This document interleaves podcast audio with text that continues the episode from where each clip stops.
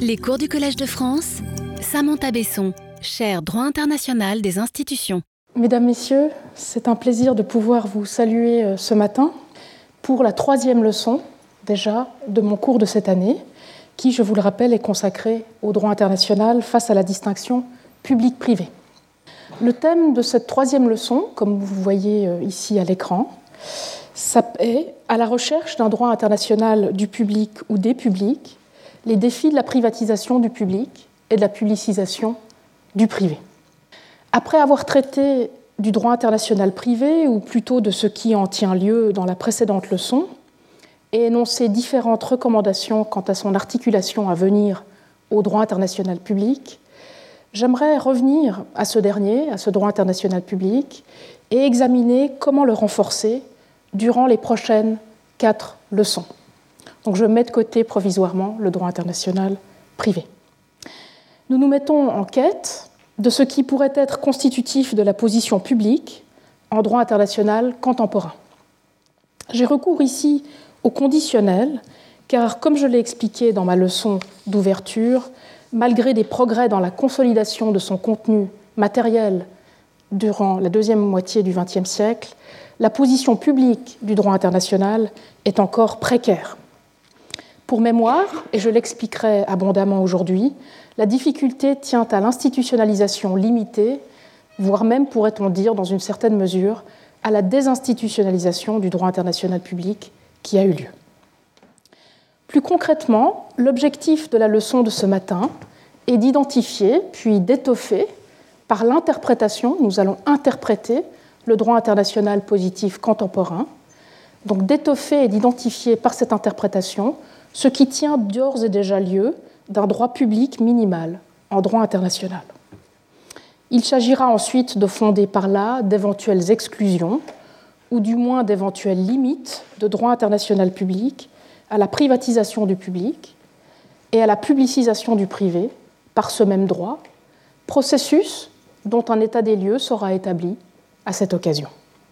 Cette hybridation public-privé est en effet l'un des grands défis auxquels le droit international public contemporain est confronté, comme je l'ai expliqué dans ma leçon d'ouverture. Notre quête, comme le titre de la leçon l'indique, vous l'avez encore ici à l'écran, sera donc celle du droit international du public, ou plutôt des publics. Public au pluriel, car il s'agit en effet des multiples institutions par lesquelles les différents peuples de ce monde sont institués, voire parfois réinstitués par le droit international en tant que publics sous la forme d'institutions dites publiques.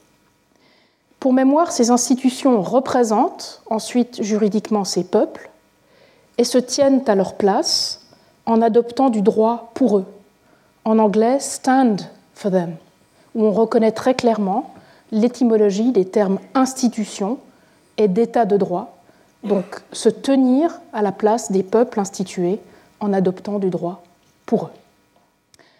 En tant que juristes internationalistes, ce qui doit nous intéresser, c'est le droit international public qui institue ces institutions publiques internationales.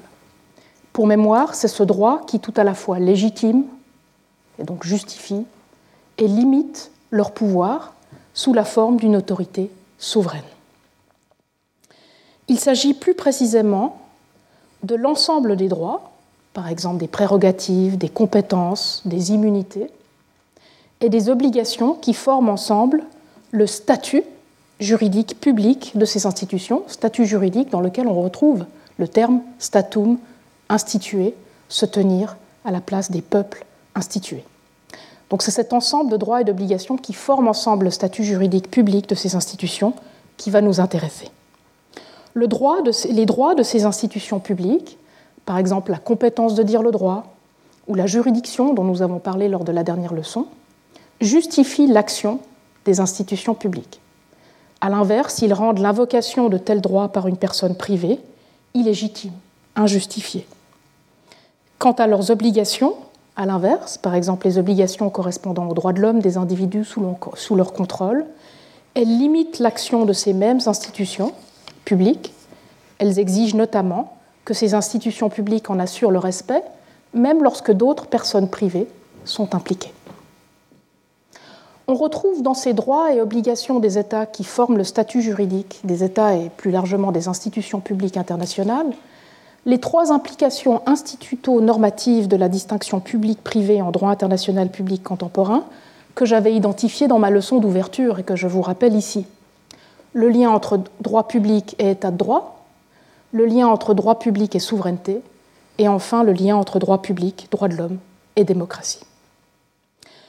En cela, du point de vue du droit international, relève de l'État ou d'une autre institution publique, et donc public ce qui est en droit international un droit ou une obligation de cet État ou institution. L'un implique l'autre. Ainsi, pour vous donner des exemples, si l'éducation ou la santé sont aujourd'hui considérés comme des services relevant du public, c'est que les États ont des obligations correspondant aux droits de l'homme à l'éducation ou à la santé qui leur imposent d'assurer un service minimal d'éducation et de santé et de les protéger en tant que bien public. Comme nous le verrons, ils peuvent bien sûr en déléguer la prestation, par exemple à des EHPAD, puisque c'est un des thèmes qui a défrayé la chronique ces derniers mois et sur lequel je reviendrai dans ce cours. Ils peuvent en déléguer la prestation, par exemple, à des EHPAD, mais ils en demeurent alors les garants. Pour prendre un autre exemple, si le territoire d'un État est considéré comme exclu du champ de la propriété privée, des personnes privées, c'est que les États ont des droits sur leur territoire qui leur reviennent exclusivement et qui en rendent le transfert à des personnes privées illégitimes. Il n'est pas question, dès lors, de caractériser la publicité, publicness, internationale, autrement que par référence au droit international public qui institue les peuples en institutions publiques et par référence à l'implication de ces institutions publiques elles-mêmes. Ainsi, la publicité, au sens où elle est entendue ici, dans ce sens instituto-normatif, ne se réduit pas à celle qui pourrait éventuellement ensuite, par ricochet, qualifier la nature d'un acte de public ou privé, ou son objectif de public ou privé, autrement que par l'implication normative d'une institution publique. L'on sait en effet du droit international des immunités combien la nature d'un acte dit souverain, ou iure imperii, est aujourd'hui difficile à définir sans référence à l'institution publique qui agit. Et la même chose vaut pour la détermination des objectifs dits d'intérêt public qu'une personne privée pourrait tout aussi bien poursuivre. Cela ne veut pas dire bien sûr que de tels objectifs, et plus généralement une déférence à l'intérêt ou à la raison publique, ne doivent pas aussi être exigés des institutions publiques lorsqu'elles agissent. Ils le doivent. Mais ils ne peuvent pas à eux seuls suffire à établir la publicité d'un acte sans que des institutions publiques soient impliquées. Il ne s'agira donc pas non plus de traiter ce matin d'autres catégories dérivées du droit international public et de l'implication des institutions publiques, comme euh, la notion d'intérêt public ou de biens publics internationaux. Je parlerai de ces derniers la semaine prochaine. Donc je reviendrai, une fois les bases euh, de ce matin posées, aux biens publics la semaine prochaine. Cet accent mis sur la dimension institutionnelle et juridique des publics internationaux, tels qu'ils sont institués par le droit international public, explique enfin pourquoi il serait erroné d'aborder la question de la publicité ou du public sous l'angle descriptif et instrumental des fonctions de ces institutions, plutôt que sous l'angle normatif et inhérent de leurs droits et obligations. Ce point est capital à saisir car la référence aux fonctions publiques des États est répandue tant en droit qu'en doctrine depuis le XIXe siècle et surtout parce qu'elle est réductrice. Non seulement cette notion de fonction est-elle descriptive et non juridique, éliminant toute forme de normativité, notamment de normativité juridique, du concept de public institué, les auteurs ou instruments de droit y adjoignent d'ailleurs souvent le terme souverain. Ils font référence à fonction souveraine, renvoyant ainsi à un ensemble de droits qui font de l'État un souverain. En outre, la notion de fonction est instrumentale et permet d'éviter ce qui est spécifique ou inhérent à l'action d'institutions publiques, contrairement à certains droits ou certaines obligations qui n'appartiennent qu'aux institutions publiques. Comme telle ou telle fonction peuvent en soi être assurées par des personnes privées ou institutions publiques de manière interchangeable, selon cette approche instrumentale, eh bien, l'invocation des fonctions précipite, comme nous le verrons, la privatisation du public dans un premier temps, puis à l'inverse, la publicisation du privé par le droit international. Conscient de ce problème, ou inconscient de ce problème, je ne sais pas, les auteurs ou instruments y adjoignent d'ailleurs souvent le terme inhérent. Ils ne parlent plus simplement de fonctions souveraines, mais de fonctions souveraines inhérentes, renvoyant ainsi à cet ensemble de droits exclusifs de l'État souverain. L'objectif de la leçon de ce matin ainsi posé, deux délimitations s'imposent quant au champ de ce qui sera examiné. Premièrement, et vous l'avez senti dans les exemples que je vous ai donnés, nous nous concentrerons dans cette leçon sur le droit international public de l'État, ou plutôt des États. Les premières institutions du droit international public ont en effet été les États, institués par ce droit dès le XVIIe siècle. Ce n'est que depuis le XXe siècle que d'autres institutions publiques de droit international, comme les organisations internationales ou encore les régions et les villes, se sont peu à peu ajoutées. Leur dimension publique et d'institution publique du droit international demeure encore controversée, d'ailleurs.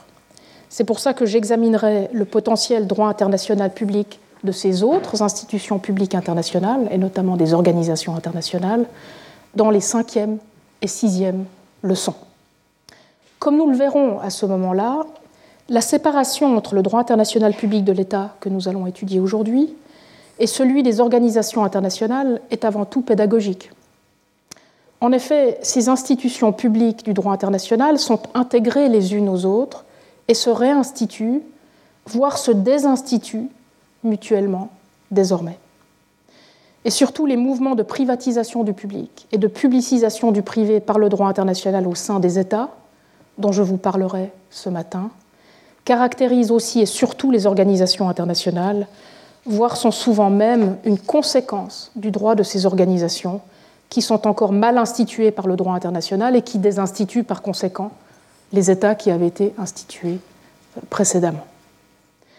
Si le travail d'identification d'un droit international minimal des publics que nous ferons ce matin doit être mené à bien, dès lors, il faudra nécessairement le compléter par celui qui nous attend dans les cinquième et sixième leçons.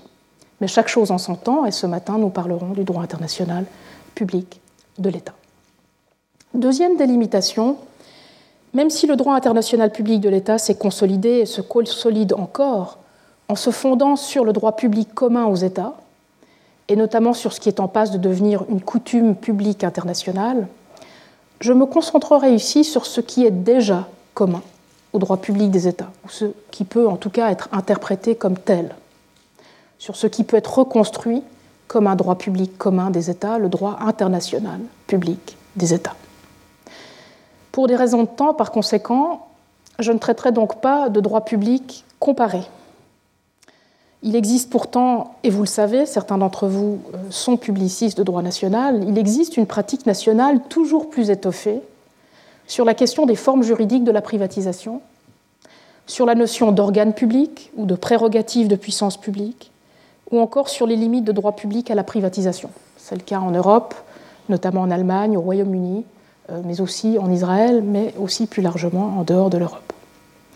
Il serait important dès lors, et à mon avis absolument capital à l'avenir, que les juristes internationalistes intéressés par ces questions procèdent de front avec le genre d'études que je suis en train de mener ici pour vous et une étude de droit national public comparé, si possible sur une échelle régionale, puis interrégionale, de manière à ce que la comparaison soit mondialement représentative. Ces deux délimitations faites, quel sera mon argument ou comment sera-t-il articulé?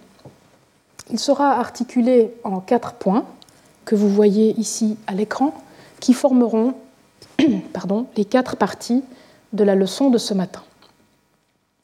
Je commencerai par expliquer dans une première partie comment, depuis le XVIIe siècle, nous sommes passés de la simple référence au public en droit international, ce petit, adjectif qu'on a, qu'on a rajouté, à un droit international du public ou des publics en puissance, dès le XIXe et surtout dès le XXe siècle.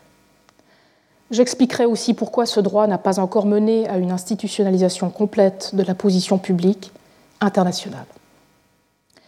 Dans la deuxième partie de la leçon, Je reviendrai euh, en détail sur les symptômes récents de l'hybridation du public et du privé en droit international contemporain. Cette hybridation publique-privée rend en effet la question de l'identification et de la consolidation de la position publique en droit international, mon objectif d'aujourd'hui, d'autant plus urgente. Seul un tel effort peut en effet amener à identifier et interpréter les droits de l'État, qui ne peuvent en aucun cas être transférés à des personnes privées, d'une part, mais aussi les obligations de l'État à même de délimiter les délégations de ces droits, d'autre part.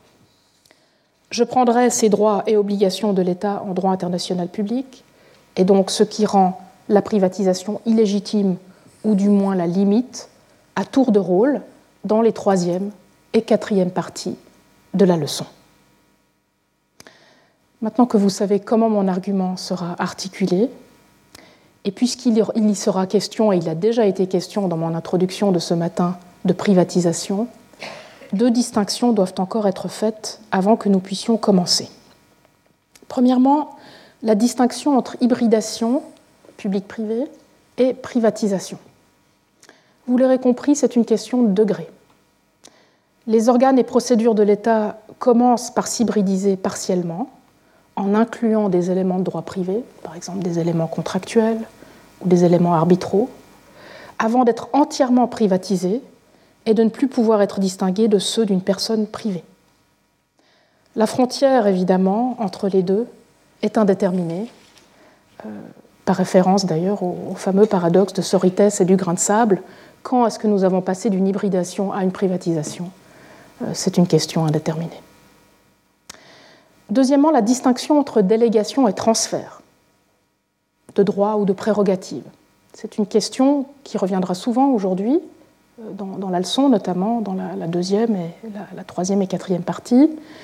C'est une question de contrôle ici qui est à l'œuvre. La délégation de droits ou de prérogatives à des personnes privées est encadrée par l'État et est donc réversible, alors que le transfert de ces droits à ces personnes et leur privatisation sont définitifs. J'y reviendrai plus tard parce que, évidemment, il y a des nuances encore à apporter à cette distinction. Enfin, un dernier rappel méthodologique quant au type d'argument développé dans cette leçon n'est sans doute pas inutile. J'ai déjà parlé de ma méthode lors de la première leçon, mais j'y reviens car cette méthode sera particulièrement à l'œuvre ce matin, et donc il vous faut, et il me faut aussi vous expliquer euh, ce, que, ce, que, je fais, pour être certaine euh, que ce soit bien compris.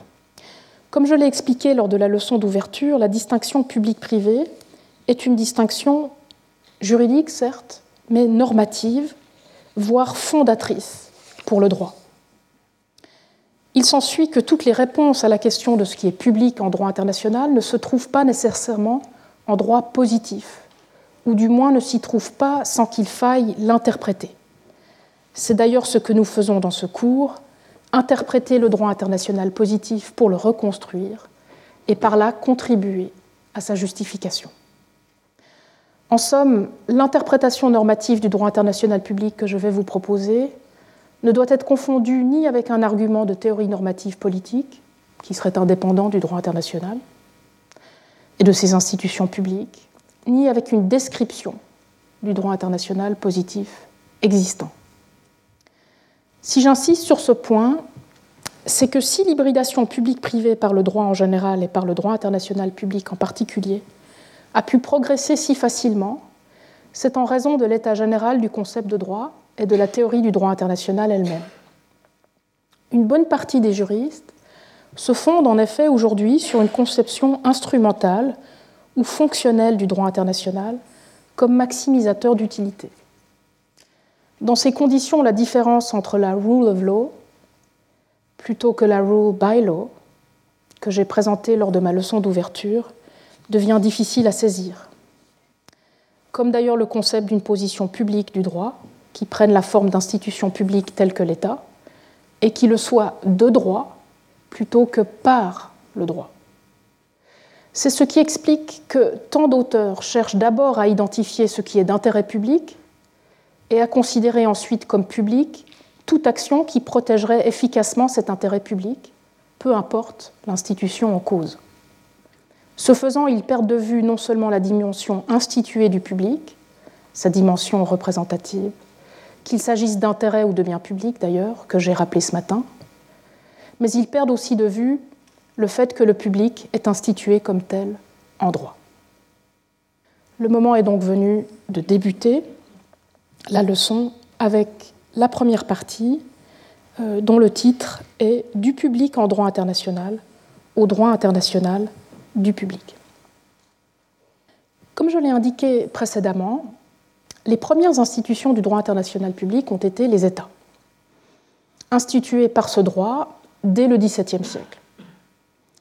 Ce n'est, pour simplifier, que depuis le XXe siècle que d'autres institutions publiques de droit international, comme les organisations internationales, se sont ajoutées.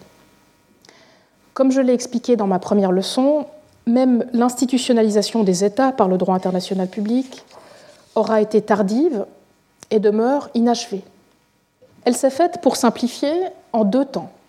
Le développement du droit international de l'État dès le XVIIIe siècle et surtout au XIXe siècle, puis un deuxième temps, celui du droit international des droits de l'homme et des peuples au XXe siècle.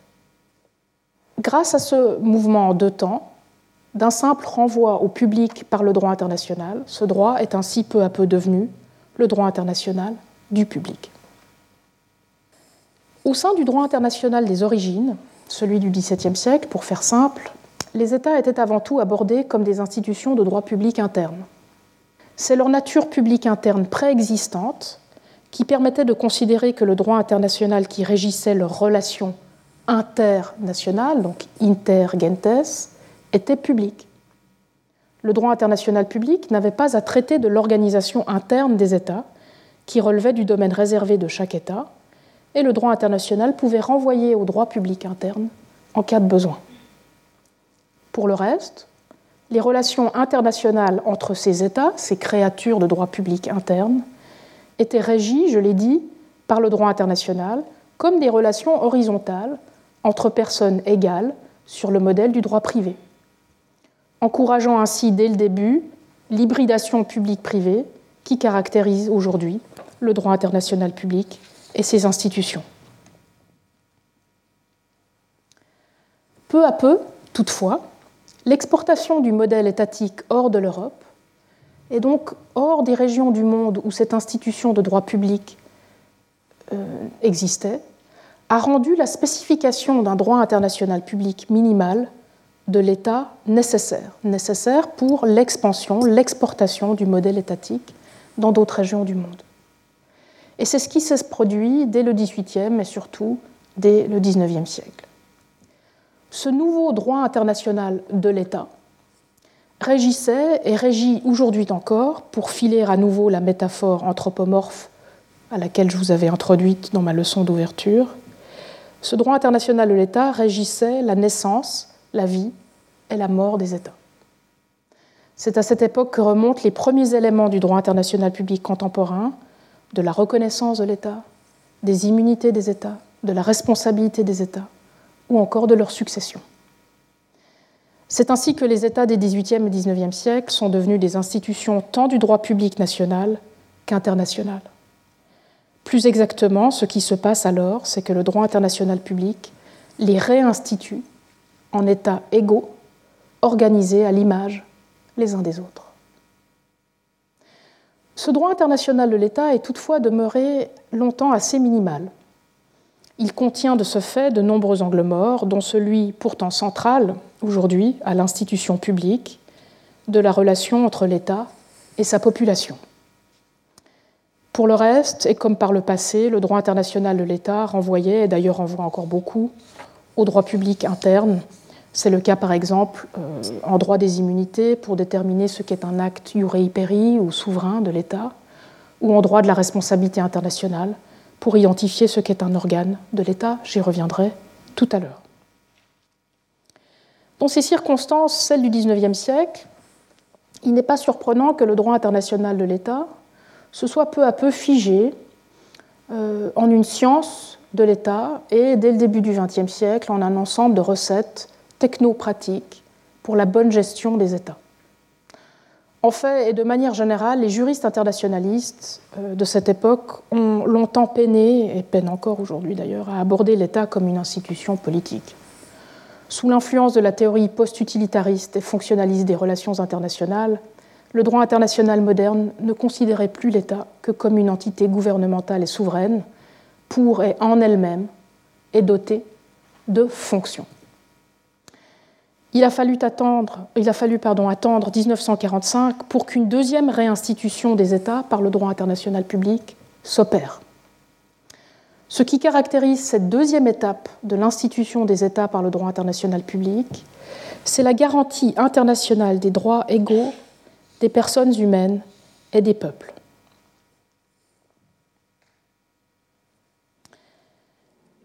Ces garanties de droit international public dont vous avez ici dans le préambule de la Charte des Nations Unies de 1945 l'exemple, je pense, le plus parlant.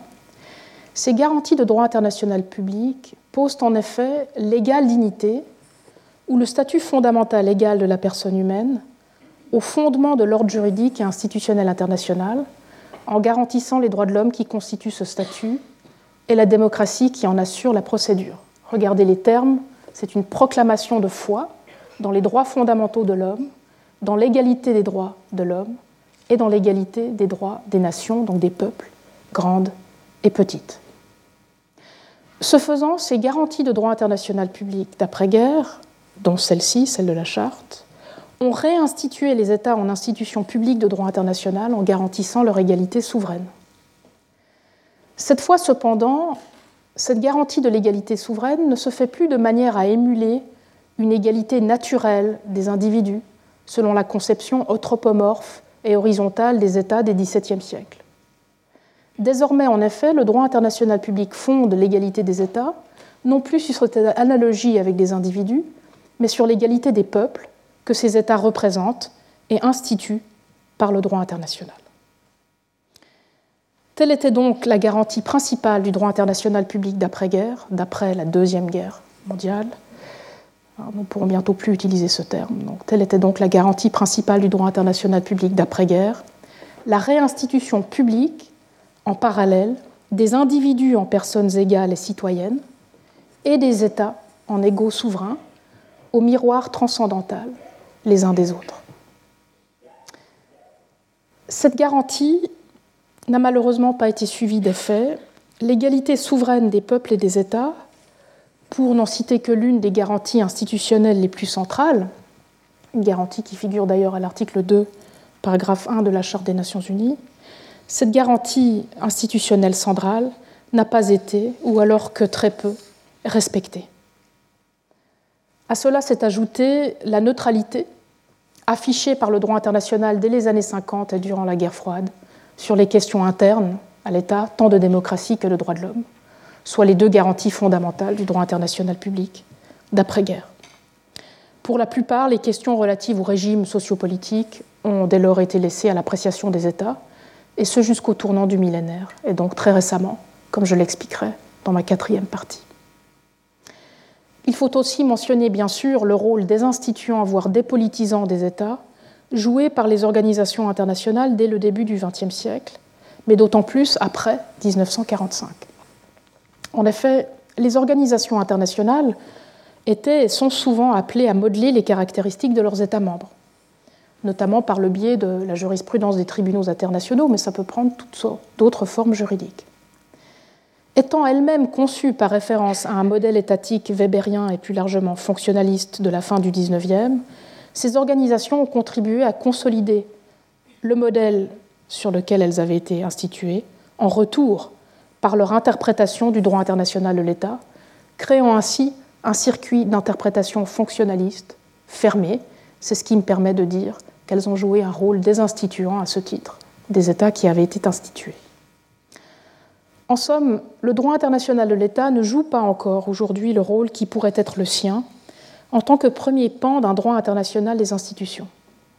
Et pourtant, comme je viens de vous l'expliquer, par ces deux mouvements, celui du XVIIe euh, pardon, celui du fin du XVIIIe, XIXe, puis celui du XXe, l'institution étatique a clairement été internationalisée par l'ordre international que les États ont contribué à mettre en place, puis ont reconstruit au XXe siècle pour s'instituer eux-mêmes et leur population universellement et de manière égale les uns aux autres. Cette première institutionnalisation internationale de l'État, ou cette première et cette deuxième plus exactement, n'auront probablement été que trop partielles pour réussir. Le fait est que sans véritable pendant institutionnel du noyau de droit international public matériel, plus de 70 ans aujourd'hui après son adoption, donc 70 ans après la Charte des Nations Unies, les quelques avancées de droit public en droit international que nous pouvons noter se sont donc très vite émoussées. Et ceci m'amène à la deuxième partie de la leçon, à mon deuxième point, la privatisation du public et la publicisation du privé du et par le droit international. Comme je l'ai expliqué dans ma leçon d'ouverture, la faiblesse institutionnelle du droit international public, que je viens de vous rappeler dans la, première partie, a rendu possible, voire encouragé, le renversement de la priorité du public sur le privé. Et ce, alors même que ce même droit international avait contribué à universaliser la distinction public-privé dès le XVIIe siècle et en est depuis le principal garant sur le plan universel. En fait, la privatisation du public, que le droit international dit public, mais d'emblée hybride, a rendu possible depuis le XVIIe siècle, est désormais encouragée activement par ce droit. Et en l'absence d'articulation publique-privée, l'hybridation s'est même poursuivie récemment, jusqu'à mener à la publicisation de ce qui devrait plutôt devenir une position privée, régie par le droit international privé. Mais en l'absence de cette position privée, comme je vous l'ai expliqué la semaine dernière, la place était à prendre. Étudions donc maintenant ces deux mouvements en détail. Euh, le mouvement de publicisation, de privatisation du public par le droit international, puis ensuite de publicisation du privé par ce même droit international public. Premièrement, la privatisation du public par le droit international public. Pour emprunter une distinction faite par Anne Peters dans ses Part Lectures de 2017, la privatisation par le droit international public a lieu tant en droit international public lui-même que par le droit international public, au sein des institutions de ce droit et du droit interne à ces institutions. Ces deux mouvements sont liés, bien entendu. C'est parce que l'hybridation publique-privée la privatisation des organes, des procédures, des sources et des mécanismes de responsabilité et de règlement des différends du droit international public a lieu, que ce dernier tolère ou impose dans son contenu, en termes de droits et obligations aux États et organisations internationales, se caractérise lui aussi par un degré élevé d'hybridation, voire de privatisation du droit et des institutions. Donc cette privatisation par le droit international public et en droit international public vont de pair et se renforcent mutuellement. Il n'est probablement pas inutile de présenter ici quelques exemples de cette privatisation due et par le droit international public, tous issus de la pratique contemporaine. Alors, tout d'abord, la privatisation du droit international public, puis ensuite je prendrai la privatisation par le droit international public. Tout d'abord, la privatisation du droit international public. Aujourd'hui, les procédures, les mécanismes de responsabilité et de règlement des différends en droit international public se caractérisent par un degré toujours plus élevé d'hybridation, voire de privatisation. Il en va ainsi, premièrement, des procédures tant d'adoption du droit que de mise en œuvre de ce droit. Ces procédures mêlent en effet des techniques privées aux sources internationales interétatiques que sont les traités ou les résolutions adoptées au sein d'organisations internationales. Je mentionnerai notamment la normalisation, la standardisation ou encore la contractualisation et généralement la montée du soft law et du droit dit transnational, car à la fois public et privé et à la fois national et international. Un deuxième régime du droit international public marqué par l'hybridation, voire la privatisation du public, est celui de la responsabilité internationale. Structurée sur un modèle de responsabilité privée pour dommage, cette responsabilité est en effet une responsabilité par attribution à l'État des actes d'organes publics. Mais aussi, et vous le voyez ici à l'écran par exemple, par l'attribution du fait de personnes ou entités privées. pour autant que ces personnes ou entités privées exercent des prérogatives de puissance publique, ça c'est ce qui est prévu à l'article 5 par exemple, les articles sur la responsabilité de l'État, ou qu'elles soient contrôlées par les États. Même si cette attribution permet, comme nous le verrons dans la dernière section, de tenir l'État responsable de la privatisation et donc de fonder ses obligations à cet égard, cette attribution facilitée des actes ou du comportement de personnes ou d'entités privées à l'État a aussi contribué, peu à peu, à assimiler ces organes publics et agents privés, renforçant d'autant la privatisation du public.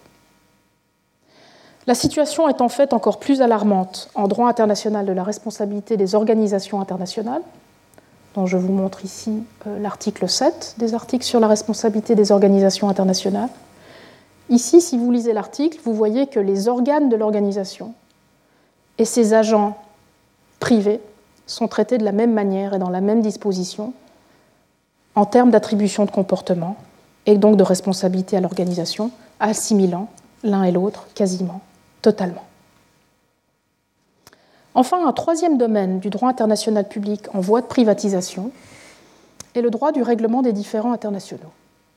Ici, l'exemple que tout le monde attend, bien sûr, est celui de l'arbitrage dit mixte ou hybride, comme en matière d'arbitrage d'investissement, qui permet de faire juger et condamner un État comme le serait un particulier par un tribunal non permanent et non indépendant. Cela a des conséquences toutefois ensuite sur les réparations qui peuvent être exigées des États, dont les montants, indexés sur des échelles privées, sont sans limite et peuvent grever les ressources de toute une génération de la population de ces États, comme ça a été le cas après la Deuxième Guerre mondiale de la population allemande, comme ce sera le cas certainement ces prochaines années de la population syrienne, et comme ce sera le cas très certainement bien sûr aussi de la population russe, une fois la guerre en cours terminée. L'on mentionnera aussi la progression du règlement amiable, et de ce qu'on appelle la monétisation des réparations dans le contentieux judiciaire international des droits de l'homme.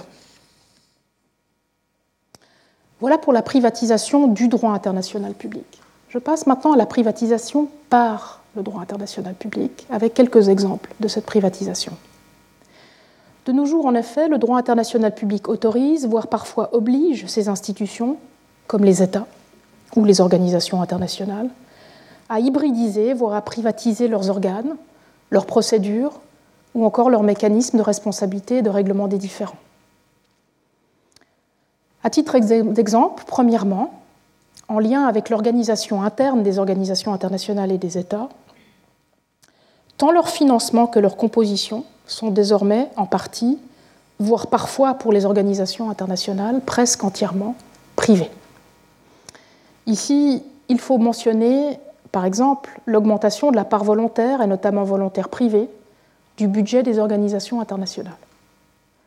Il faut aussi souligner le rôle que jouent les agences ou les experts privés au sein de l'organigramme de ces mêmes organisations, comme celui des entreprises ou des organisations non gouvernementales, sans pourtant que la qualité de simple lobbyiste, de représentant ou encore d'organe à part entière de ces, de ces personnes privées ne puisse plus bien être distinguée.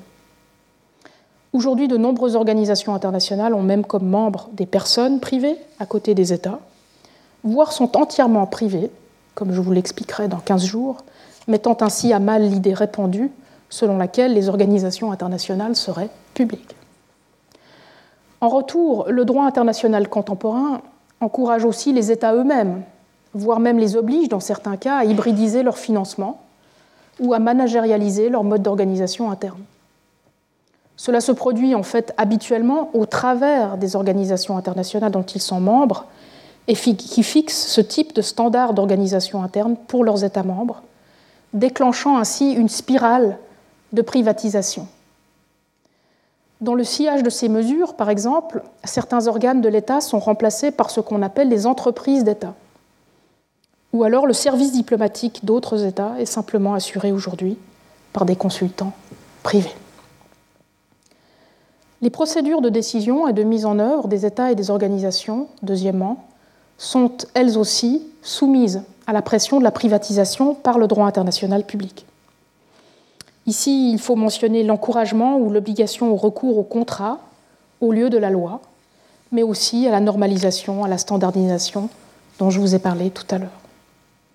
On pensera bien sûr aussi à l'encouragement, voire à l'obligation pour certains États de recourir au partenariat public-privé, que l'on trouve notamment dans les objectifs du développement durable.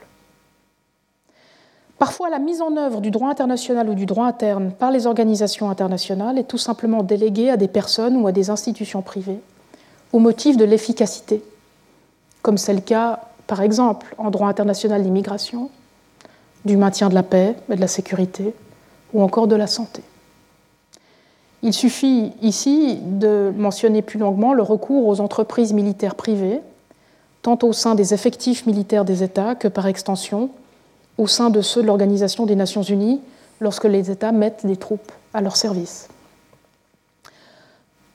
Lorsque l'on sait que certaines de ces opérations de reconstruction de la paix visent aussi à reconstruire l'État sur le territoire duquel elles interviennent, cela en serait ironique si ce n'était pas si tragique.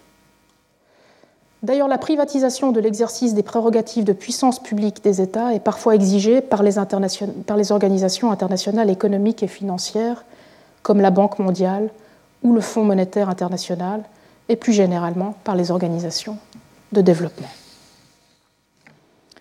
Troisièmement, les modalités de la responsabilité et de règlement des différends des États et des organisations internationales, elles aussi, sont soumises à la privatisation.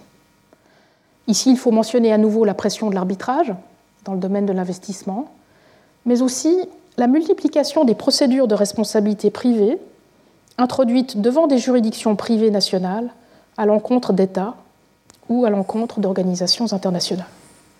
L'on pensera encore à l'application par ces mêmes États et organisations de mécanismes habituellement internes à l'entreprise et de responsabilités purement procédurales comme les mécanismes d'accountability ou les mécanismes de compliance qui, vous le voyez, ont conservé leur nom anglais euh, et donc ont conservé la langue qui est celle du marché. Une fois privatisés, ou du moins hybridisés par le droit international public, les États et les organisations internationales sont souvent traités comme le serait n'importe quelle personne ou institution privée. C'est alors le droit privé national d'un État, et au mieux le droit international privé, dont nous avons parlé la semaine dernière, qui s'applique à eux. Et quand l'on sait, comme je l'ai dit, que ce dernier n'a à ce jour pas encore été conçu comme un droit privé encadré par le droit public, mais conçu principalement comme un droit transnational autonome au service de l'utilité privée, même le traitement de droit international privé des États doit aujourd'hui nous inquiéter. Donc voilà pour la privatisation du public en et par le droit international public. J'aimerais maintenant passer à la publicisation du privé par le droit international public. La confusion des positions publiques et privées par la privatisation du et par le droit international public fait désormais le lit du mouvement inverse, celui de la publicisation du privé par l'extension aux personnes privées des droits et obligations qui sont celles de l'État en droit international public. Donc après avoir privatisé les droits publics de l'État, nous sommes en train d'étendre aux personnes privées des droits et obligations publics de l'État à plein titre. En effet, la coquille institutionnelle publique, qu'il s'agit de celle des États ou des organisations internationales d'ailleurs, une fois vidée de son contenu juridique public, comme nous venons de le voir, un contenu juridique public qui était pourtant bien minimal, donc une fois que ce contenu juridique public a été vidé par la privatisation, eh cette coquille institutionnelle publique se voit progressivement occupée par différentes personnes et institutions privées à la recherche d'une légitimation même purement formelle, du pouvoir qu'elles ont acquis. C'est ainsi, à titre d'exemple, que certaines autorités nationales étendent le bénéfice des immunités étatiques de droit international, des immunités juridictionnelles ou d'exécution, aux entreprises qui exercent des prérogatives de puissance publique. D'autres autorités encore reconnaissent pour ces mêmes entreprises, et sans adaptation aucune, l'existence d'obligations étatiques de droit international des droits de l'homme. Un autre exemple encore est celui de l'application des principes de droit international public à l'organisation de personnes et institutions privées, telles que les entreprises, comme par exemple le principe de séparation des pouvoirs qu'on voit aujourd'hui être invoqué euh, régulièrement euh, dans le domaine privé ou celui de la transparence. Cette privatisation du public dont je vous ai parlé il y a quelques minutes, et à l'inverse la publicisation du privé dont je viens de vous parler, ont été facilitées, je l'ai dit dans mon introduction et je le répète, par la conception fonctionnelle et donc instrumentale de ces institutions en droit international de l'État et des organisations internationales depuis le XIXe siècle, mais surtout au XXe. En effet, une fois que les compétences ou prérogatives propres à l'autorité de l'État sont conçues comme des fonctions au service d'un même objectif, les personnes ou institutions les, exerçant deviennent parfaitement interchangeables. Et ce qu'il s'agisse d'États, dans un premier temps, d'organisations internationales ensuite à qui les fonctions de ces États sont déléguées, voire enfin d'entreprises ou autres institutions privées à qui ces mêmes fonctions seraient déléguées à nouveau par les organisations internationales ou les États.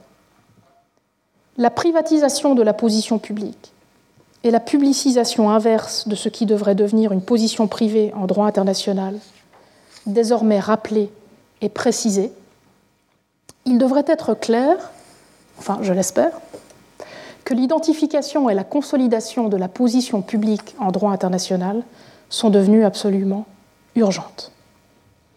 C'est notamment le cas de la précision du contenu des droits et obligations qui forment ce statut juridique de l'État en droit international public.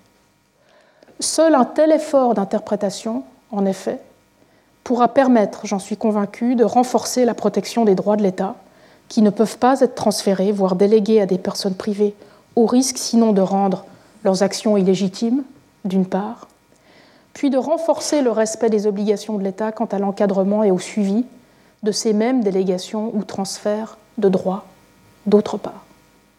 J'examinerai ces deux questions, celle de l'illégitimité du transfert, voire de la délégation de droits de l'État à des personnes privées en droit international de l'État, puis celle des limites juridiques à la délégation et au transfert de ces droits à des personnes privées en droit international des droits de l'homme, dans les deux prochaines parties de la leçon. Je passe donc à ma troisième partie, les droits des États et l'illégitimité internationale du transfert ou de la délégation de droits au privé. Les États sont au bénéfice de droits égaux en droit international public. Des droits qui ne peuvent pas être transférés à des personnes privées, au risque sinon de rendre ce transfert injustifié ou illégitime. La privatisation de ces droits par un État en serait donc illégitime, comme d'ailleurs par extension la publicisation de ces mêmes droits des personnes privées par ce biais. C'est d'abord en renforçant ces droits, par conséquent, qu'on peut espérer endiguer la privatisation du public et la publicisation du privé en et par le droit international public contemporain dont je vous ai parlé tout à l'heure. C'est la première digue. La deuxième digue viendra dans la quatrième partie avec des obligations qui posent des limites. Donc cette première digue, c'est celle des droits de l'État et de l'illégitimité qu'ils impliquent pour le transfert de ces droits à des personnes privées. Ensemble, ces droits de l'État constituent la souveraineté de l'État, en tant qu'elle est habituellement considérée en droit international comme la plénitude des droits ou compétences de l'État. Cette souveraineté n'étant garantie aux États qu'au titre de l'égalité des États dont le droit international public est le garant depuis la réinstitution des États au XXe siècle, ces différents droits reviennent à tous les États de manière égale. Rappelez-vous l'article 2, paragraphe 1 de la Charte des Nations Unies, qui nous dit l'organisation est fondée sur le principe de l'égalité souveraine. Ce n'est pas la souveraineté égale, c'est l'égalité souveraine. Alors que certains d'entre eux, certains de ces droits, sont opposables aux autres États ou à d'autres sujets de droit international, certains sont aussi exercés au sein de l'ordre juridique interne à ces États et sont donc opposables aux citoyens de ces États. Alors, ces droits de l'État, ces droits qui sont constitutifs euh, de la souveraineté de, l'État, de cette plénitude de, compétences, couvre en fait toute une série de droits euh, plus spécifiques.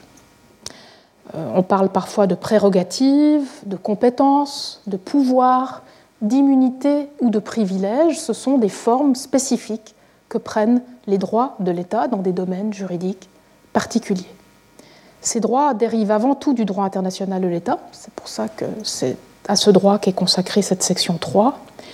Que ce droit soit conventionnel d'ailleurs, donc issu de traités, ou coutumier dans ses sources.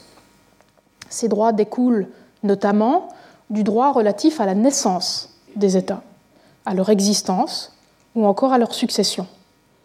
Par exemple, le droit de l'État à son intégrité territoriale, le droit qu'il a de déterminer les modalités d'acquisition de la nationalité de sa population, le droit qu'il a d'avoir un gouvernement effectif, ou encore le droit qu'il a d'entrer en relation internationale avec d'autres États. Il faut aussi mentionner les droits qui découlent du droit international, les immunités.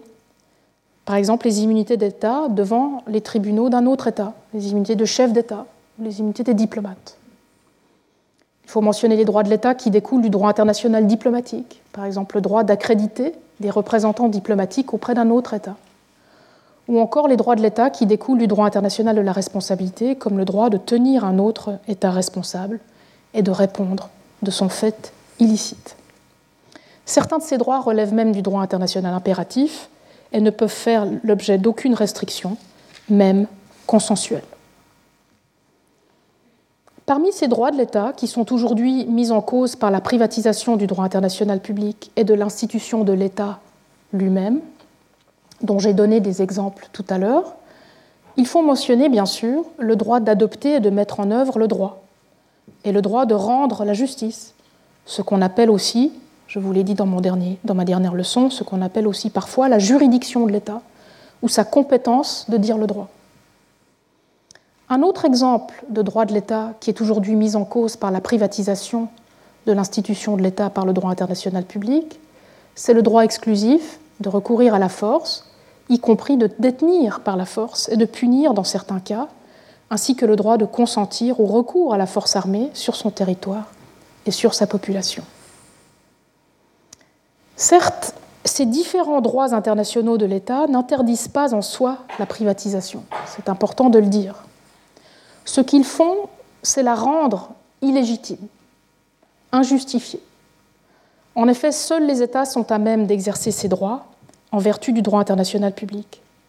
En aucun cas ne peuvent-ils donc les transférer définitivement à des personnes privées. La raison de cette illégitimité du transfert des droits des États tient à l'égalité souveraine des États dont je viens de vous parler. Cette égalité se trouve en effet au fondement même de leurs droits égaux. Sans ces droits constitutifs de leur égalité, sans ces droits constitutifs de leur statut égalitaire de droit international, les États souverains n'en seraient tout simplement plus du point de vue du droit international public. Ils ne sont donc pas en mesure, en d'autres termes, de renoncer valablement en droit aux droits qui les instituent. En revanche, bien sûr, les États conservent le droit de déléguer l'exercice de leurs droits à des personnes privées. C'est le cas pour autant qu'ils en maîtrisent la réversibilité dont je vous ai parlé tout à l'heure. Ils demeurent en outre garants de leur exercice par ces personnes privées, par toutes sortes d'obligations, notamment des obligations de droits de l'homme, que nous verrons dans la prochaine section. On pensera par exemple ici à la délégation de l'exercice de droits d'usage du territoire d'un État, par exemple le droit de passage dans un canal ou le droit de location sur une île. Il n'en demeure pas moins que certains droits de l'État ne se prêtent pas à une telle délégation de leur exercice à autrui, et notamment à une telle délégation de leur exercice à une personne privée, sans que l'objet des droits en soit irrémédiablement affecté. C'est le cas, par exemple, de l'exercice privé de la diplomatie, qui perd tout sens si elle est exercée par une personne privée. Dans ces cas, une délégation n'aurait donc pas de sens et serait illégitime. Enfin, pour des raisons similaires, d'autres droits de l'État ne peuvent pas être délégués dans leur exercice sans que ces droits ne soient transférés de manière définitive. C'est le cas, par exemple, du monopole de l'usage de la force à l'intérieur ou à l'extérieur des frontières de l'État, et de l'incompatibilité de la délégation avec l'idée même du monopole. Dans ces cas aussi, même la délégation de l'exercice de ce droit à des personnes privées serait donc illégitime. Parce que ces droits, issus du droit international de l'État et leur exercice, sont ceux des États, ils reposent sur une conception institutionnelle minimale des organes de l'État en droit international public, c'est-à-dire une conception institutionnelle minimale des personnes ou groupes de personnes dont les faits doivent pouvoir être considérés comme ceux de l'État. L'État agit par des personnes et il faut donc qu'on puisse identifier lesquelles de ces personnes sont des organes pour pouvoir identifier les cas dans lesquels c'est l'État qui agit et non pas une autre personne. En principe, pour ce faire, le droit international public renvoie au droit public interne pour déterminer qui sont les organes déjurés de chaque État, qu'ils soient législatifs, exécutifs ou judiciaires, ou centralisés ou décentralisés. C'est le cas par exemple de l'article 4 des articles sur la responsabilité de l'État, qui renvoie, vous voyez très clair, très clairement ici, à des fins d'attribution de comportement et donc de responsabilité de l'État, au droit public interne pour pouvoir identifier qui sont les organes déjurés de chaque État. La pratique de cet article, ou la pratique en général de l'attribution en droit international de la responsabilité, a toutefois étendu la notion d'organe déjuré pour y inclure une notion d'organe de facto, c'est-à-dire des personnes ou groupes qui agissent pour l'État sans être juridiquement des organes de l'État en vertu du droit public interne, mais qui agissent non pas comme le feraient des particuliers par délégation, sur directive ou sous contrôle, mais en étant entièrement dépendantes de l'État dans leur organisation. Ici, c'est le critère minimal de la dépendance institutionnelle qui est retenu. On pensera aux entreprises d'État, par exemple, qui sont de plus en plus nombreuses et qui, même si elles sont organisées sur un modèle de droit privé, et donc relèvent du droit privé national, sont propriétés de l'État et dépendent donc entièrement d'autres organes des de l'État, ce qui remplit le critère de la dépendance. L'avantage de cette approche instituto-normative stricte de la question du public et de la publicité en droit international réside dans l'unité du traitement qu'elle permet d'assurer entre droit national et international public d'une part, et entre régime de droit international, y compris au sein du droit international général d'autre part. Il arrive en effet, pour ne rien vous cacher, que certains régimes spéciaux, comme le droit international de l'investissement, ou des régimes généraux, comme le droit international des immunités, privilégient une autre approche, une approche plus instrumentale, notamment une approche qui se fonde sur les objectifs d'intérêt public poursuivis par une institution, ou sur celle de la nature de l'acte accompli par une personne ou une entité. Il me semble toutefois, en me fondant sur le droit international public de la responsabilité, euh, que l'interprétation que je vous donne, euh, qui est plus unitaire et qui est plus conforme euh, au droit international public et à l'interprétation du droit international public que je vous ai présenté en introduction, doivent être retenues. Malgré tout ce qui vient d'être dit, il faut noter que certains des droits égaux des États souverains en droit international public sont transférés, ou du moins sont délégués à des personnes privées en pratique. Et ce, dans tous les domaines du droit public, comme la sécurité, la défense, la police, les prisons, la santé, l'éducation, l'eau, l'énergie, les infrastructures routières, la nationalité et désormais même la monnaie. J'ai déjà mis en garde les auditeurs quant à la pertinence de l'état du droit international positif dans un argument normatif comme celui que je vous présente. Je l'ai rappelé dans mon introduction tout à l'heure. Mon propos dans cette section et dans cette leçon est de rappeler, par l'interprétation du droit international contemporain de l'État, qu'il existe déjà, en l'état du droit international public, des arguments très forts contre le transfert des droits des États aux personnes privées voire même contre certaines délégations qui sont en fait des transferts de droits. Il ne reste donc plus, une fois cette interprétation proposée, si elle vous a convaincu, qu'à faire respecter ce droit international minimal de l'État. Les choses ne sont malheureusement pas si simples, puisque je reviendrai dans la deuxième leçon, la sixième leçon, pardon, sur les autres limites qui s'avéreront nécessaires lorsque ce sont des organisations internationales qui exigent ou du moins encouragent leurs États membres à transférer ou déléguer leurs droits à des personnes privées. Le cercle herméneutique de droit international public ainsi créé par les organisations internationales et leurs droits, qui amènent les États à privatiser, ne peut en effet être brisé qu'en interprétant le droit international public des organisations internationales lui-même, ce que je ferai dans quelques semaines. Fort heureusement pour nous, dès la deuxième partie du XXe siècle, le droit international de l'État, je l'ai dit, s'est étoffé. C'était le deuxième mouvement dont je vous ai parlé tout à l'heure. Il s'est étoffé notamment dans sa dimension égalitaire.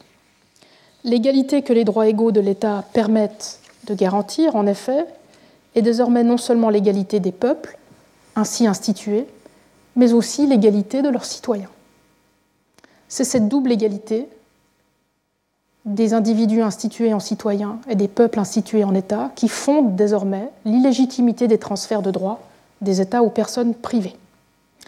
Et je ne mentionnerai qu'un seul exemple ici, longuement, celui de la marchandisation de la citoyenneté et de la controverse euh, qui existe aujourd'hui autour du droit allégué d'un État d'accorder sa nationalité contre un financement. Donc d'accorder sa nationalité aux plus riches et d'en privatiser, voire d'en marchandiser les modalités d'acquisition, par exemple en la déléguant à des bureaux de conseil internationaux qui en gèrent la vente. L'un des principes centraux du droit international de la nationalité, et ce depuis le XIXe siècle, est que tant qu'ils ne sont pas limités par le droit international, les États conservent une compétence exclusive en matière de nationalité. Compétence qui est d'ailleurs parfois décrite comme relevant de leur domaine réservé. Donc on retrouve euh, ce fameux droit international de l'État des débuts. Et donc, l'un des principes centraux de ce droit international de la nationalité est que les États ont le droit de déterminer comment cette nationalité est acquise ou perdue. C'est ainsi que, dans la pratique du droit international, l'établissement d'un lien de rattachement effectif aux fins d'établissement de la nationalité d'un État peut se faire par le recours à différents critères ou standards qui sont au libre choix de l'État. La France peut choisir certains critères et la Suisse d'autres. Et personne ne devrait en soi, sur la base du droit international de la nationalité, trouver à y redire. Le lien, de nationalité entre un individu et un État étant toutefois la, la traduction juridique d'un lien de rattachement effectif entre les membres d'un même peuple, au sens politique et juridique du terme, il ne peut être considéré comme acquis en droit international de la nationalité que si l'acquisition de la nationalité en droit national se fonde sur un ou plusieurs critères standards capables d'établir ce lien de rattachement. Il faut donc que ces critères soient capables de refléter un rattachement effectif, même s'ils sont bien sûr plus ou moins fiables. C'est ainsi que la nature le territoire, par exemple, dans le cas du lieu de naissance ou de résidence, est considéré comme un critère capable d'établir le lien de rattachement entre une personne, une population et un État. Un autre critère utilisé est un critère personnel, comme par exemple la filiation biologique ou sociale, le mariage, l'adoption ou toute autre forme de partenariat familial. En revanche, l'exigence de ce lien de rattachement effectif entre un individu et un État, ou plus exactement un membre d'une population et un État, ce, lien de rattachement effectif, l'exigence de ce lien de rattachement effectif, exclut que la nationalité d'un État puisse être acquise sur la base d'un critère purement économique. En effet, un tel critère ne souffre pas uniquement, comme d'autres critères aujourd'hui, d'un problème de fiabilité.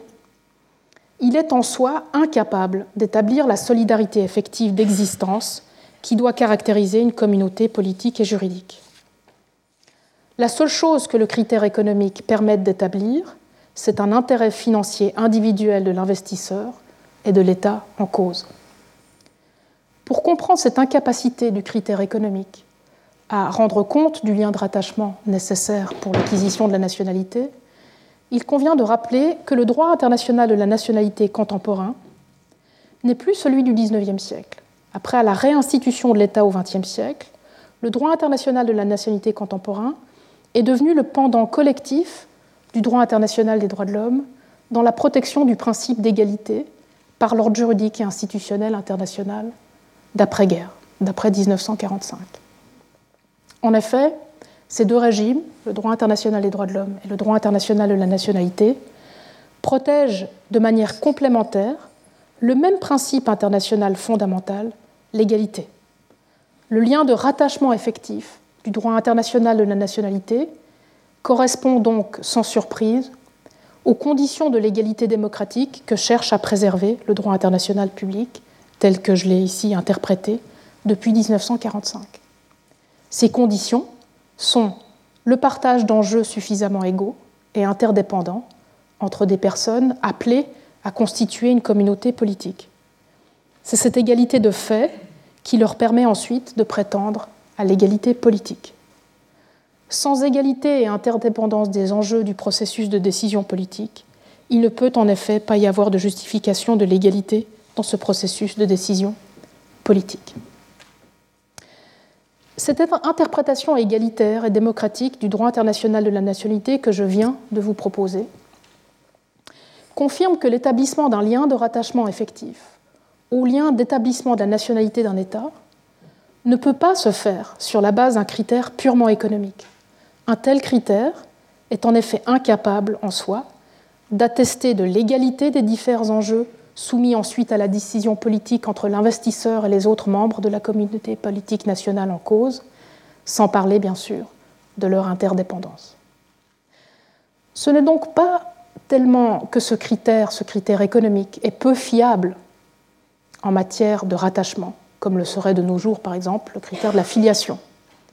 Mais c'est bien plutôt qu'il est en soi incapable de refléter un rattachement effectif suffisant à fonder un droit à la participation démocratique ce que protège le droit international de la nationalité contemporain et ce qu'il ne protégeait pas au XIXe siècle. De la démocratie aux droits de l'homme comme source d'illégitimité, puis nous allons le voir maintenant de limite à la privatisation, voire la marchandisation des droits de l'État par le droit international public, la transition n'aurait pas pu être mieux trouvée. Je passe donc maintenant, après les droits de l'État et l'illégitimité du transfert, à la question des obligations de l'État en droit international et aux limites qu'elle pose au transfert ou à la délégation de droits au privé.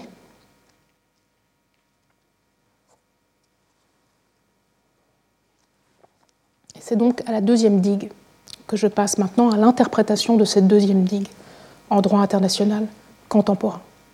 C'est une digue moins haute, moins forte que la première, mais elle a l'avantage, vous le verrez, de s'appliquer très généralement. Donc le moment est venu, dans cette quatrième partie, pour moi de me tourner vers les obligations de l'État, à même de limiter les transferts et délégations de droits d'un État à des personnes privées. Que le transfert de ces droits, que nous avons vu tout à l'heure, par exemple le droit de dire le droit, le droit du monopole de recours à la force ou le droit d'accréditer des diplomates, que le transfert de ces droits de l'État à une personne privée soit ou non illégitime pour les raisons qui viennent d'être évoquées, il existe des limites à la privatisation que l'État doit respecter en tout temps. En fait, même les délégations justifiées de ces droits, selon l'argument de la troisième partie, sont limitées par ces mêmes obligations de l'État. La majeure partie de ces obligations de l'État, susceptibles de limiter la privatisation euh, en droit international public des droits de l'État, émanent de la deuxième réinstitution des États en droit international public dont j'ai parlé dans la première partie de la leçon. Cette réinstitution qui s'est opérée grâce au droit international des droits de l'homme au milieu du XXe siècle. Depuis ce moment-là, en effet, les droits internationaux de l'homme sont devenu constitutif du statut égal fondamental des personnes humaines instituées par le droit international des droits de l'homme en titulaires de droits, mais aussi en citoyens égaux des États, États que ces mêmes droits permettent de réinstituer par la même occasion en tant que débiteurs des obligations corrélatives à ces droits.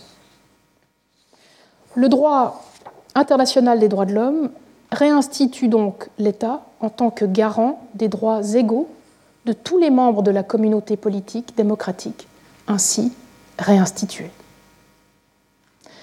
C'est d'ailleurs ce statut de l'État en tant que garant des droits de l'homme qui explique la nature institutionnelle des obligations corrélatives aux droits de l'homme et ce qu'on appelle dans le jargon des droits de l'homme l'absence d'effet horizontal des droits de l'homme dans les relations privées. Donc l'absence de droits de l'homme et d'obligations de droits de l'homme entre personnes privées.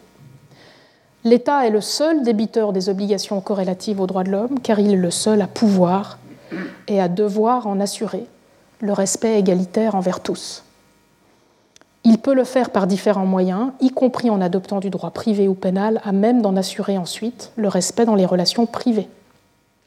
Mais les personnes privées n'ont pas d'obligation au titre du droit international des droits de l'homme lui-même, même si elles encourent ensuite, en vertu du droit adopté par l'État pour faire assurer le respect des droits de l'homme dont il est garant, euh, et peut-être un jour, en vertu du droit international privé, adopté par les États pour en faire de même sur le plan internationale, comme je l'ai mentionné la semaine dernière.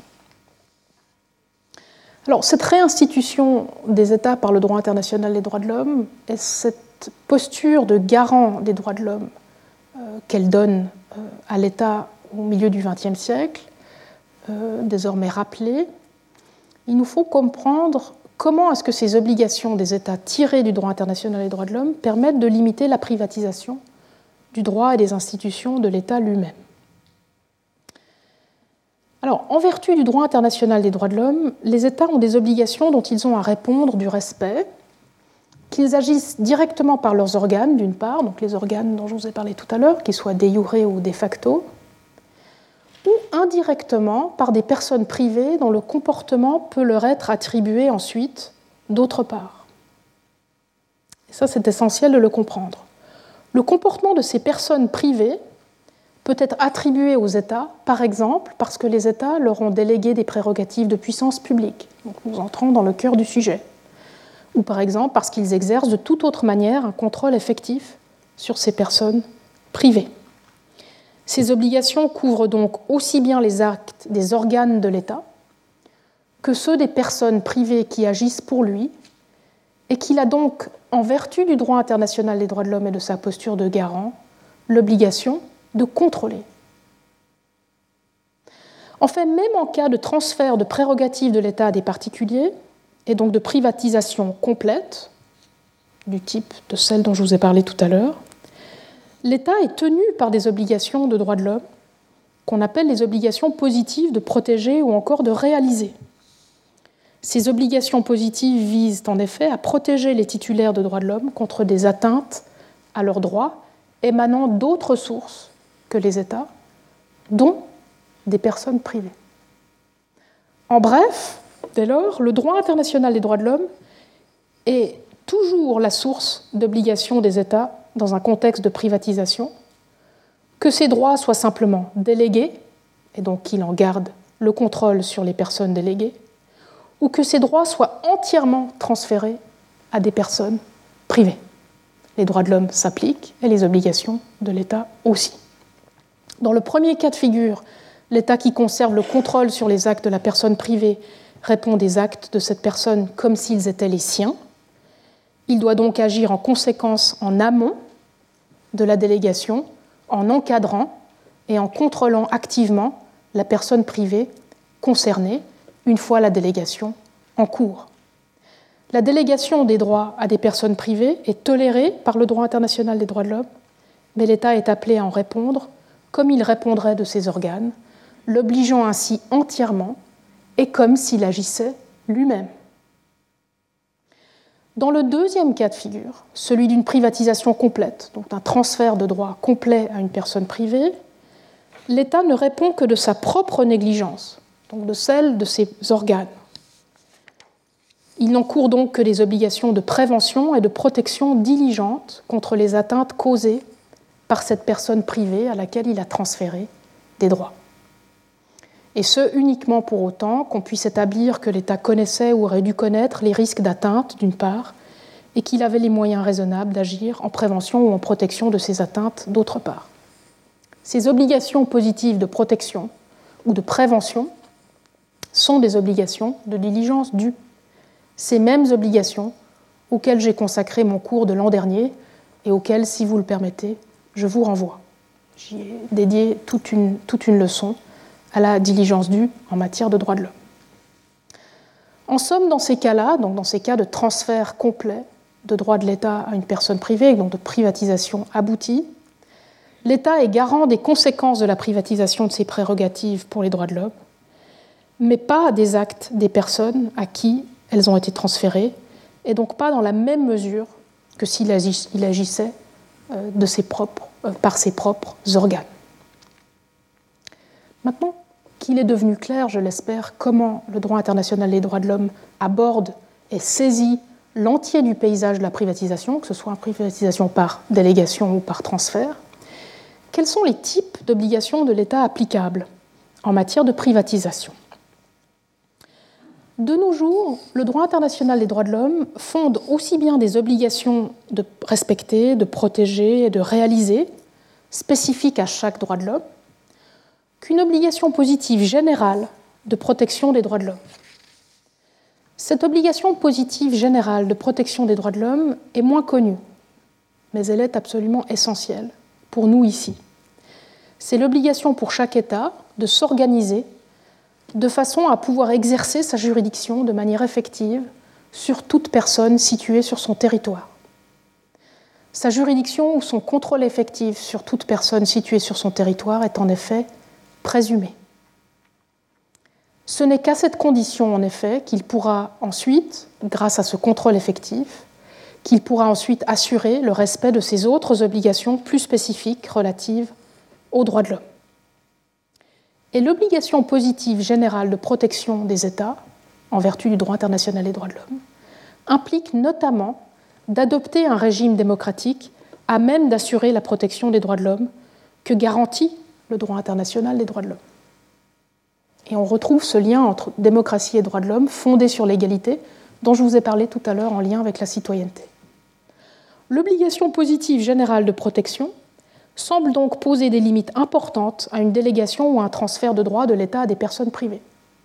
Ce serait le cas notamment si une telle délégation ou un tel transfert mettait l'État dans l'incapacité d'exercer son contrôle effectif sur son territoire et d'assurer l'égalité politique de ses citoyens, comme il se doit dans une démocratie.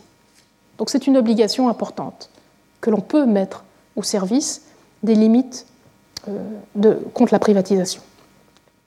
Quant aux obligations plus spécifiques aux droits de l'homme individuels, susceptibles de pouvoir entraîner des limites à la délégation ou au transfert de droits de, l'homme, euh, de, droits de l'État à des personnes privées, elles peuvent avoir un contenu euh, très varié en fonction des circonstances. Hein, donc, impossible pour moi de, de, relater le contenu de toutes ces obligations spécifiques qui pourraient s'appliquer à un contexte de privatisation.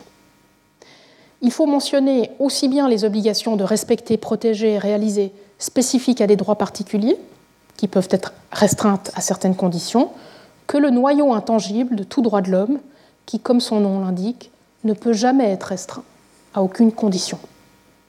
Je prendrai ces deux types d'obligations à tour de rôle. Les premières, donc ces obligations spécifiques à certains droits particuliers, incluent notamment pour nous, dans ce contexte de privatisation, toutes les obligations corrélatives à des droits sociaux, comme par exemple le droit à la santé, le droit au logement ou le droit à l'éducation. Ce sont d'ailleurs ces obligations dont la violation est le plus souvent invoquée suite à la délégation ou au transfert des droits de l'État à des personnes privées, tant au niveau des cours régionales de droits de l'homme, comme la Cour européenne des droits de l'homme, que des organes politiques et quasi-judiciaires universels, comme euh, le Comité euh, pour les droits euh, économiques, sociaux et culturels. Ces obligations sont aussi bien matérielles que procédurales.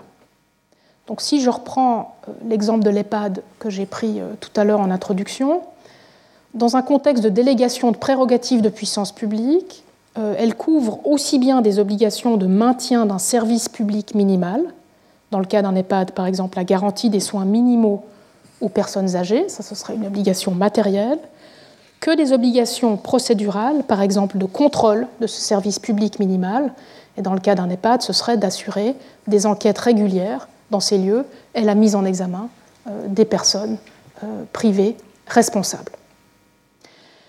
Il faut souligner que la plupart des limites à la privatisation posées par les obligations corrélatives aux droits de l'homme peuvent elles-mêmes faire l'objet de restrictions justifiées. Bien sûr, ces obligations ne sont pas absolues.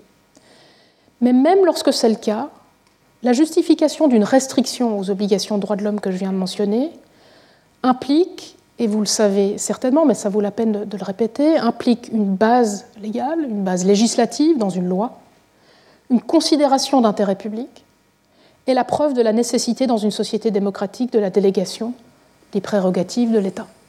Donc c'est un test qui, dans un contexte de privatisation, me semble-t-il, est assez difficile à remplir et il faut euh, veiller à ce qu'il soit euh, rempli rigoureusement. Il existe en outre un noyau intangible à chaque droit de l'homme. Les droits sociaux dont j'ai parlé tout à l'heure, mais aussi tout droit de l'homme, qui ne peut en aucun cas être restreint. Toucher à ce noyau reviendrait en effet à vider le droit en question de son contenu et à atteindre le statut égal fondamental, qu'on appelle parfois la dignité, que protège chaque droit. Ce noyau intangible est défini par la pratique commune des États en matière de droits de l'homme et il garantit notamment la non-discrimination dans le respect du droit. Quand l'on connaît les effets discriminatoires des politiques de privatisation en pratique hein, et les inégalités sociales qu'elles induisent, il ne faut pas sous-estimer cette obligation-là et l'invocation du noyau intangible de tous les droits de l'homme qui permet d'exiger de l'État qu'il assure euh, le respect de l'égalité de traitement, tant dans les délégations de droit que dans les transferts de droit au privé qu'il organise. Si, comme je l'ai mentionné tout à l'heure, la pratique du droit international des droits de l'homme d'après-guerre s'est d'abord caractérisée par une certaine réserve au sujet des exigences relatives à l'organisation interne de l'État. Vous vous rappelez tout à l'heure, je vous ai dit, le régime sociopolitique des États était considéré comme quelque chose qui relevait de la marge d'appréciation de chaque État. Donc si ça a commencé par être le cas dans l'immédiate après-guerre, et que cela a eu des conséquences bien sûr sur la définition des limites à la privatisation des droits de l'État, les choses ont changé. La neutralité affichée durant la guerre froide et la mise à l'écart, il faut bien le dire, des droits sociaux ont cédé la place depuis le tournant du millénaire et depuis la réalisation de l'accroissement de la pauvreté à une meilleure réalisation de la dimension sociale de chaque droit de l'homme et de la centralité des droits sociaux dans toute la pratique internationale des droits de l'homme. Donc, il faut être optimiste sur le fait que les interprétations que je vous ai proposées du droit international des droits de l'homme puissent aujourd'hui être portées par les organes internationaux euh, de protection euh, des droits de l'homme. Mais dans tous les cas, une remarque s'impose quant au contenu des limites à la privatisation qu'il est possible de tirer de l'interprétation que je vous ai proposée des obligations de l'État en droit international des droits de l'homme. Comme vous le savez, et comme il se doit en droit international, qui est le droit de tous les peuples du monde, le contenu des obligations des États et des limites qu'elles impliquent pour la privatisation ne peut être que minimal. Ce contenu, en effet, est le fruit d'une consolidation de la pratique convergente des États. Les États sont bien sûr tenus au respect de leurs obligations à hauteur de leur capacité des droits de l'homme et sont donc tenus, s'ils peuvent, d'aller plus loin que le minimum protégé. Ce qu'ils devront faire exactement toutefois en dehors de ce minimum protégé relève du contexte et de leur marge d'appréciation. Ce que la justification du principe de subsidiarité nous apprend en effet, c'est que les États connaissent après tout beaucoup mieux les besoins locaux et surtout les États représentent, en tant qu'institution publique du droit international, ceux dont les droits sont en cause. En aucun cas, cependant, les États ne pourront-ils invoquer leurs capacités ou les circonstances locales pour ne pas respecter le contenu minimal de leurs obligations internationales. Ce contenu minimal des obligations inhérentes des États en matière de droits de l'homme est dynamique et il évolue avec la pratique des États. Son identification requiert dès lors la comparaison constante des pratiques nationales en la matière et l'identification d'un consensus. D'où l'importance, comme je vous l'ai rappelé dans mon introduction, de mener conjointement et parallèlement au genre d'arguments que je développe ici dans ce cours des études de droit public comparées, tant nationales qu'internationales, pour identifier ce droit public commun des droits de l'homme en matière de privatisation. Donc le travail doit venir des internationalistes, comme je vous l'ai présenté ce matin, en droit international et droits de l'homme, mais main dans la main avec les publicistes du droit, euh, des droits de l'homme euh, en droit interne, de manière à pouvoir vraiment consolider ce droit public commun des droits de l'homme en matière de privatisation. Enfin, parce qu'il faut, si l'on respecte les droits de l'homme, aussi comprendre ses failles, une dernière mise en garde s'impose. L'une des difficultés que l'on rencontre en droit international des droits de l'homme aujourd'hui, dans le contexte de la privatisation, tient malheureusement au fait que le droit international des droits de l'homme lui-même a été affecté dans sa structure et dans son contenu par l'érosion de la distinction publique-privée en droit interne et en droit international. Et cela limite sa réactivité, cela limite son aptitude à contenir ensuite la privatisation du droit et de l'institution de l'État. J'ai traité ailleurs, dans différentes publications, de la critique dite de la passivité, ou du moins de la complicité des droits de l'homme face au marché. Et ce n'est pas le lieu ici d'y revenir en détail. Mais en bref, ce que nous montre la pratique du droit international des droits de l'homme, c'est qu'il a malheureusement participé, lui aussi, à l'affaiblissement du droit public national et international et à sa privatisation progressive, notamment en raison des caractéristiques suivantes auxquels il faut être attentif et sur lesquels il faut travailler. Le droit international des droits de l'homme, par exemple, a, durant des années, nourri et entretenu une opposition factice entre droits de l'homme et souveraineté de l'État. L'État est l'ami des droits de l'homme, on l'a vu aujourd'hui. Il est limité, mais c'est aussi grâce à lui que l'on peut imposer des limites à la privatisation. Et pourtant, ils ont été opposés de manière factice durant longtemps dans la pratique des droits de l'homme. Un autre exemple, c'est l'extension de la titularité des droits de l'homme aux entreprises dans le système européen des droits de l'homme. La conceptualisation des droits de l'homme économiques en tant que droits naturels et non pas en tant que droits sociaux. La subsidiarité des droits de l'homme sociaux qu'on a séparés et rendus inférieurs aux droits civils. L'instrumentalisation du raisonnement des droits de l'homme par un test de proportionnalité purement instrumental et de mise en balance quantitative des droits. La reconnaissance d'un droit de l'homme de consentir aux restrictions des droits de l'homme. Ou enfin l'individualisation complète des droits politiques. Il est important dès lors de comprendre que le droit international des droits de l'homme ne pourra véritablement devenir une source de limite à la privatisation du public, tel que j'en ai fait l'argument ce matin, que s'il est lui aussi réinterprété en profondeur, de manière à pouvoir protéger la dimension politique et sociale des droits de l'homme. En bref, il doit être réinterprété de manière à ce que nous puissions tous saisir et retrouver la nature publique des droits de l'homme. Alors je vous ai mis ici un extrait du très beau rapport du rapporteur spécial Philippe Alston, qui était rapporteur spécial sur l'extrême pauvreté et les droits de l'homme de 2018, dans lequel euh, il vous présente euh, son évaluation de la situation euh, et du rôle du droit international des droits de l'homme en matière de, limite à la privatisation et notamment de la protection contre l'extrême pauvreté. Et vous verrez que son analyse rejoint, dans des termes différents, la mienne. Et donc je vous laisserai peut-être lire calmement le, contenu de, cet extrait. Vous trouvez le, rapport euh, en ligne avec la référence que vous avez ici, si cela vous, intéresse.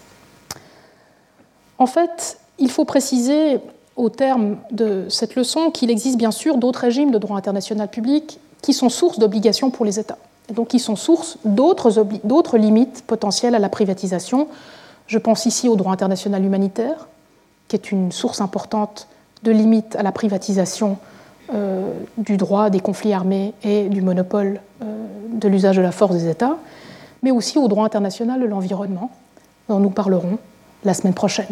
Le temps, malheureusement, euh, ne m'aura pas permis d'en traiter dans cette leçon. Alors, dans la prochaine leçon, qui s'intitule Des biens publics internationaux, oser ou poser la question institutionnelle, nous approfondirons encore notre compréhension de la dimension institutionnelle de la position publique en droit international. Et j'ai choisi de le faire à l'exemple de la discussion des biens publics internationaux et notamment de la santé ou de l'environnement. Ces biens publics, en effet, suscitent un intérêt croissant depuis le milieu du XXe siècle et sont souvent invoqués comme étant au cœur d'un droit public international naissant. Mais à la différence de la majeure partie des juristes internationalistes qui s'en sont saisis, nous nous distancierons ici de l'approche économique de ces biens publics considérés comme des commodités, pour en développer au contraire une conception juridique et politique propre, et surtout une conception juridique des biens publics qui ne les isole pas de la question des institutions internationales à même d'identifier et de protéger ces biens, et surtout de représenter celles et ceux dont ce sont les biens. Je vous remercie de votre attention et participation, et je vous souhaite une très belle fin de semaine. Merci beaucoup. Tous les contenus du Collège de France sur www.colège-2-france.fr.